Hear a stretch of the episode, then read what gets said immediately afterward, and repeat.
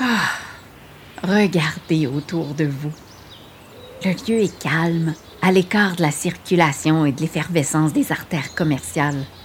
Un lieu idéal pour le recueillement. Le cimetière, où plusieurs trouvent le repos depuis le 18e siècle, semble oublié. L'aviez-vous remarqué? Ce cimetière préserve la mémoire d'une histoire tragique et tumultueuse, celle de la guerre de la conquête de la Nouvelle-France par les Britanniques. Vous serez peut-être étonné d'apprendre que l'hôpital général joue un rôle majeur au cœur de ce conflit mondial. C'est en effet ici qu'on accueille les résidents de Québec qui cherchent un refuge pendant les bombardements. On y soigne aussi les nombreux blessés, les Anglais comme les Français, ainsi que les miliciens canadiens. Je suis bien fière du rôle important joué par mes consoeurs de l'époque. L'hôpital sert également de lieu de négociation entre les deux camps.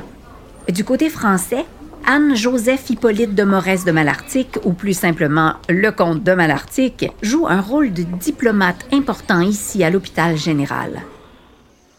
Né en France en 1730, l'officier participe à quelques conflits en Europe avant de débarquer en Nouvelle-France en 1755.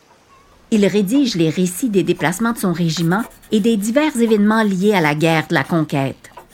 Ses écrits sont précieux pour comprendre ce conflit, surtout qu'il devient pendant un temps aide de camp du marquis de Montcalm, le général qui dirige les troupes françaises durant la guerre de la conquête. J'ai pris une part active à la dernière campagne militaire des Français contre les Anglais, en Nouvelle-France. J'ai été un soldat fidèle et dévoué. J'ai survécu à toutes les batailles. J'ai été plutôt chanceux.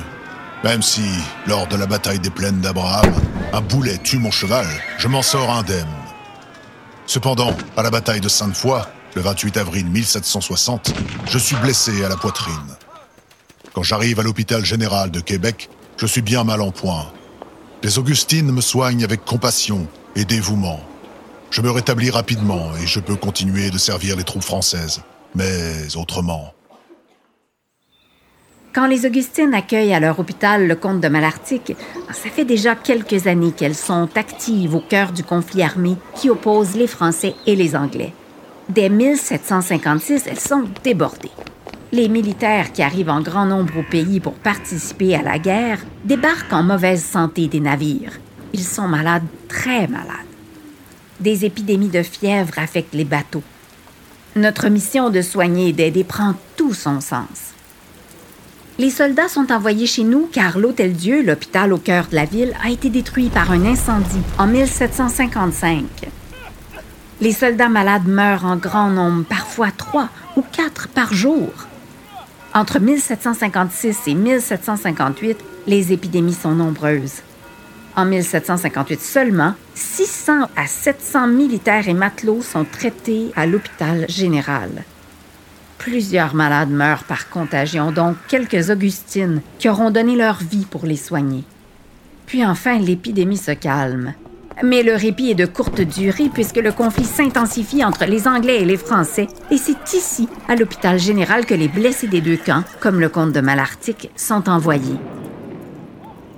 Les sœurs sont débordées. Les blessés affluent. Les vivres et les ressources commencent à manquer.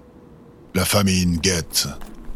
En 1759-1760, ce sont plus de 1100 blessés qui aboutissent ici. Les qualités de gestionnaire des Augustines sont précieuses dans ce contexte. Elles se transforment presque en stratèges militaires. Malgré tous nos efforts, les Anglais remportent la guerre.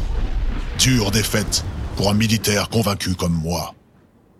En raison de ma présence à l'hôpital général de Québec, j'hérite d'un rôle d'ambassadeur auprès du général britannique James Murray.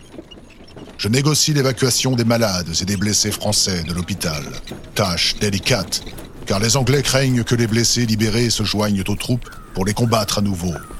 Je seconde le chevalier de Lévis, auprès duquel j'ai combattu à Sainte-Foy, et qui a repris le commandement des troupes françaises après la mort du marquis de Montcalm. Lorsque nos troupes capitulent, elles laissent beaucoup de morts derrière elles, dont plus d'un millier sont enterrés ici. Au cours de cette période tragique, les hospitalières font preuve d'un courage remarquable. Elles négocient tête haute avec les occupants elle décourage les soldats ennemis en faisant circuler de fausses rumeurs de défaite. Une tactique très habile je dois l'avouer. Elles facilitent l'évasion de combattants français. Elles sortent de cette épreuve très appauvrie, mais se méritent l'admiration unanime des officiers des deux camps. Notre monastère hôpital garde la mémoire de ces événements qui ont provoqué la fin de la Nouvelle-France. Un aménagement dans le cimetière rend hommage aux combattants morts ici. J'aime bien m'y recueillir en souvenir du travail fait par les Augustines de l'époque. Un mausolée abrite les restes du marquis de Montcalm, mort de ses blessures le lendemain de la bataille des plaines d'Abraham. Prenez le temps de lire les noms de ces soldats et miliciens gravés dans la pierre. Imaginez ces lieux qui les ont accueillis et les hospitalières qui en prirent soin. Leur dévouement me rend si fière.